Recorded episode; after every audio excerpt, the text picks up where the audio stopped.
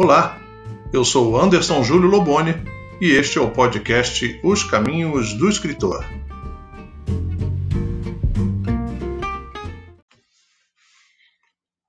Muito bem, esse é o nosso quarto episódio do podcast Os Caminhos do Escritor. Seja muito bem-vindo, seja muito bem-vinda.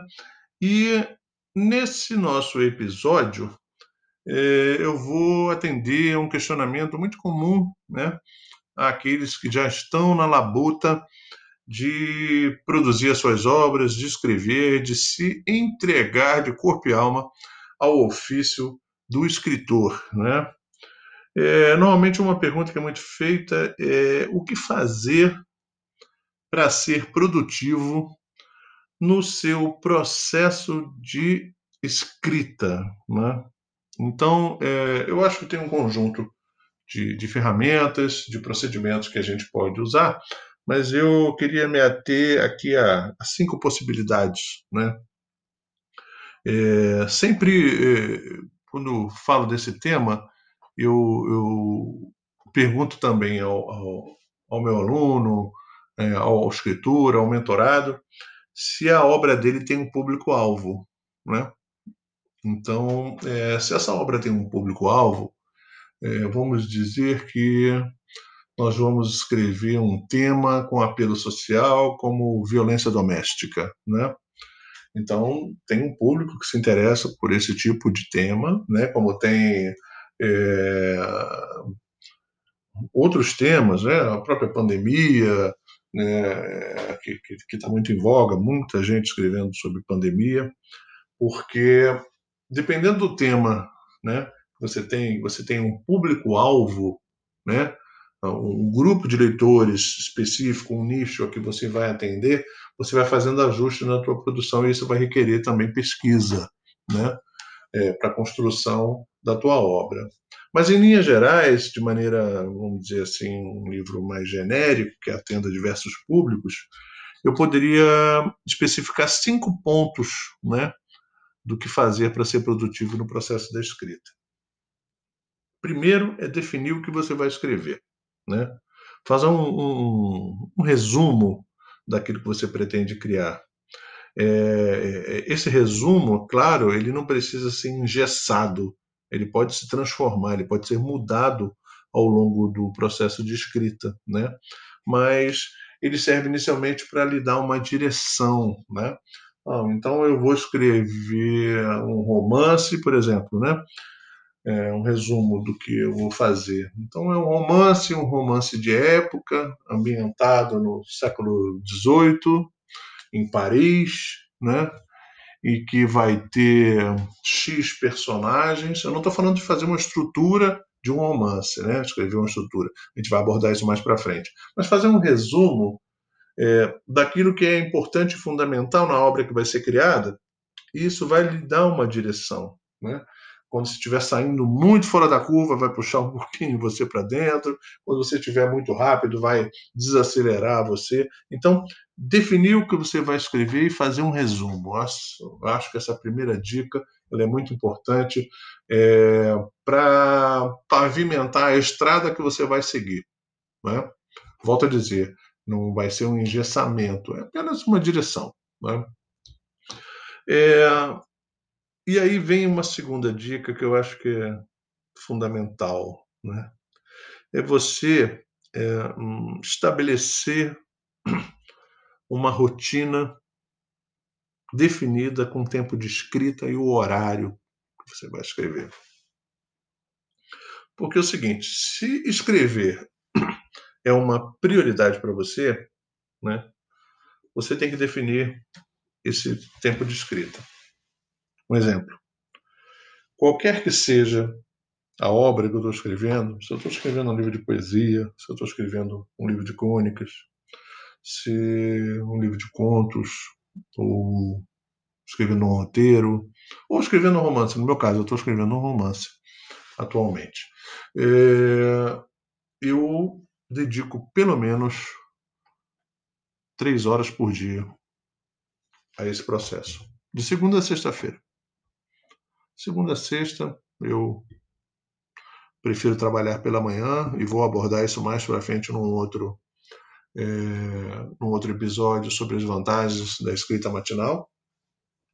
Mas eu dedico três horas. Aí você vai me dizer, não, Anderson, você está louco, três horas, eu tenho que trabalhar, eu tenho que fazer outras coisas. Que seja uma hora. Seja uma hora por dia para você escrever. Acorda mais cedo, né?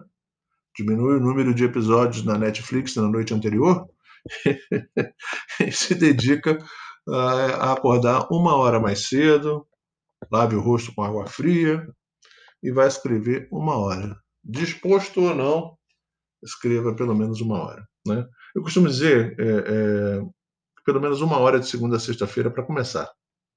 Né?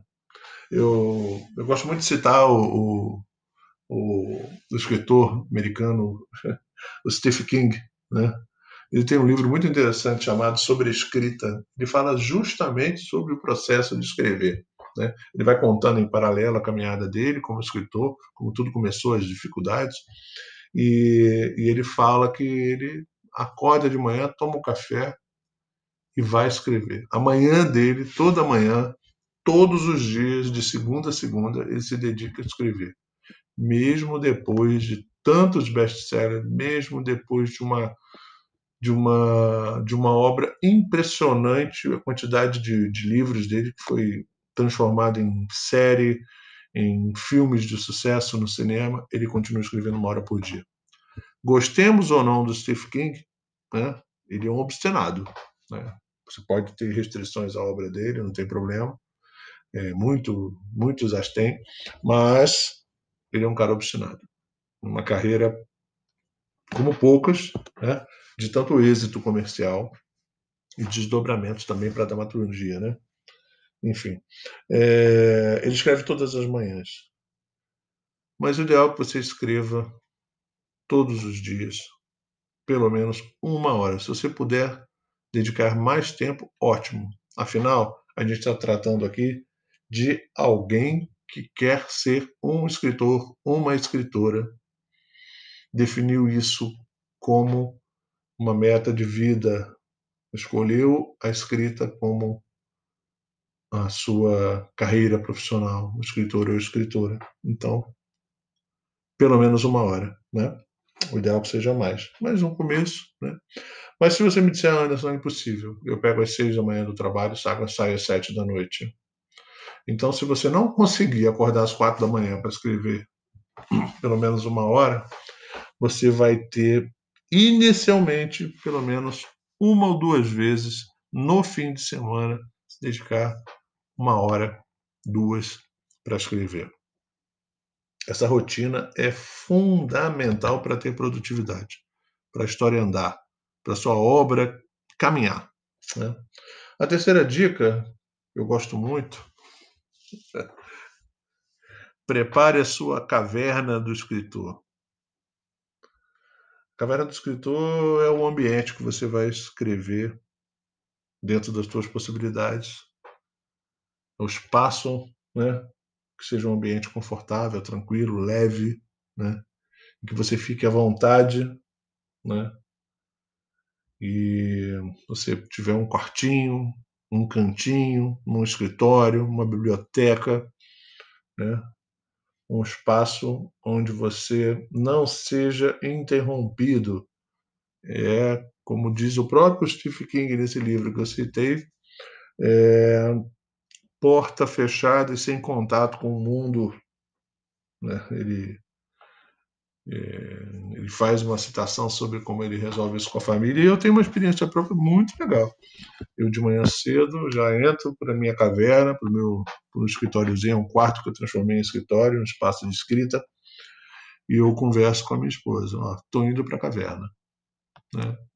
E ela só há a possibilidade dela bater na porta e me chamar se realmente a casa estiver pegando fogo, alguma coisa muito séria estiver acontecendo e precisar de mim. Né? Então ela já entendeu que faz parte da minha profissão, né? como se eu estivesse numa fábrica, né? trabalhando numa fábrica, num comércio, numa outra atividade em que de 8 às 5 as pessoas não poderiam falar comigo. Né? No caso, é, algumas horas da manhã que eu me dedico única exclusivamente a escrever. Então, porta fechada, família avisada da necessidade né, de que não pode ser interrompido, só mesmo uma urgência, e esse espaço ser o mais gostoso possível, que você fique à vontade dentro dele, que não seja uma obrigação, que não seja um espaço que te deprima ou te oprima. Né? É a nossa famosa caverna do escritor. Confesso para você que eu adoro estar na minha caverna. Nesse momento que eu estou gravando esse podcast, eu estou aqui na, na minha caverna do escritor. A quarta dica é se desconectar de tudo. Né? todo mundo externo. Não adianta você ter sua caverna, não adianta a sua família, mulher, filho, marido não te incomodar que você está escrevendo, mas você está lá com e-mail, com a internet ligada, com WhatsApp, rede social, telefone, nada disso. Desliga tudo. Desliga a internet, desliga o telefone, né? É, nada de WhatsApp, rede social. Você vai ver o e-mail só depois que você escrever né, da tua rotina, do teu tempo de escrita, né, e você vai focar apenas no texto que você está fazendo. Né, você está se propondo a escrever uma obra, você vai se desligar de tudo. Então você tem um horário destinado à escrita, você já sabe o que vai, vai escrever, você tem um período destinado à escrita, só à escrita, você tem uma caverna para você ficar enfiado lá dentro, né? E você tem que se desconectar de tudo. Então vamos escrever, gente. Né? Você quer ser um escritor? Você quer ser uma escritora? Né? Vamos escrever. Vamos pensar nesse período só em escrever. Da mesma forma, se você fosse um açougueiro, naquele momento você vai só cortar a carne. Se você trabalhar com ordenha né, né, da vaquinha para tirar o leite, você naquele momento vai fazer só isso, não vai olhar o e-mail, né? Se você é um neurocirurgião, está abrindo a cabecinha de um paciente, você não vai olhar o seu WhatsApp enquanto você opera. Então, por que você não pode fazer isso, né? sendo um escritor ou uma escritora? Então, dedicação exclusiva nesse momento ao ofício de escrever. E a quinta e última, que é, é dica que eu gosto de, de, de dar para os meus alunos, para os meus mentorados, é quando você terminar esse momento da escrita, deixa o texto descansar. Esquece do texto. Quando você terminar a tua sessão, não fique revisando, deixa para lá, sabe? É, é, deixa essa coisa, essa, essa ansiedade, não deixa eu ver aqui se ficou bom, deixa para o dia seguinte. Você sai da caverna e vai fazer as outras coisas da vida. Vai curtir os teus filhos, vai curtir seu marido, seu esposo, seu namorado, sua namorada, né? vai, vai preparar uma comida, vai sair para tomar uma cervejinha, vai encontrar os amigos, vai ver um filme, vai escutar uma música. Você não, a única coisa que você vai fazer, que você não vai fazer, é olhar o texto que você escreveu. Precisa de um momento de descanso do texto. Os seus olhos e a sua mente têm que se desconectar. Da mesma forma que você precisava ficar tão focado no texto Durante o processo de escrita, você precisa desfocar, você precisa se distanciar para que a sua cabeça, a sua mente, o seu, as suas ideias sejam oxigenadas, né, em contato com o mundo, o mundo que você vive, com a tua rotina, com o teu universo, com o seu cenário, para que você possa depois, devidamente oxigenada, no dia seguinte, ao acordar, você vai estar impregnado das coisas da vida, provavelmente ideias, né, é, é, orbitando ali a sua cabeça, e aí você sim, você vai lá e começa a dar uma olhada naquilo que você vai escrever, é, já escreveu, e começa a fazer ajuste necessário, e aí continua uma nova leva de escrita. Enfim, essas seriam as cinco dicas que eu, que eu teria para que a gente tenha é, um tempo produtivo no processo de escrita, que consiga produzir bem. Tá bom? E, como eu sempre digo, você pode sugerir pautas aqui para o nosso podcast, para novos episódios, através do nosso e-mail, é mentoria@andersonjulioloboni.com, mentoria@andersonjulioloboni.com. Ou você pode dar um chega lá no meu perfil do Instagram. O endereço é o perfil é anderson.julio.loboni.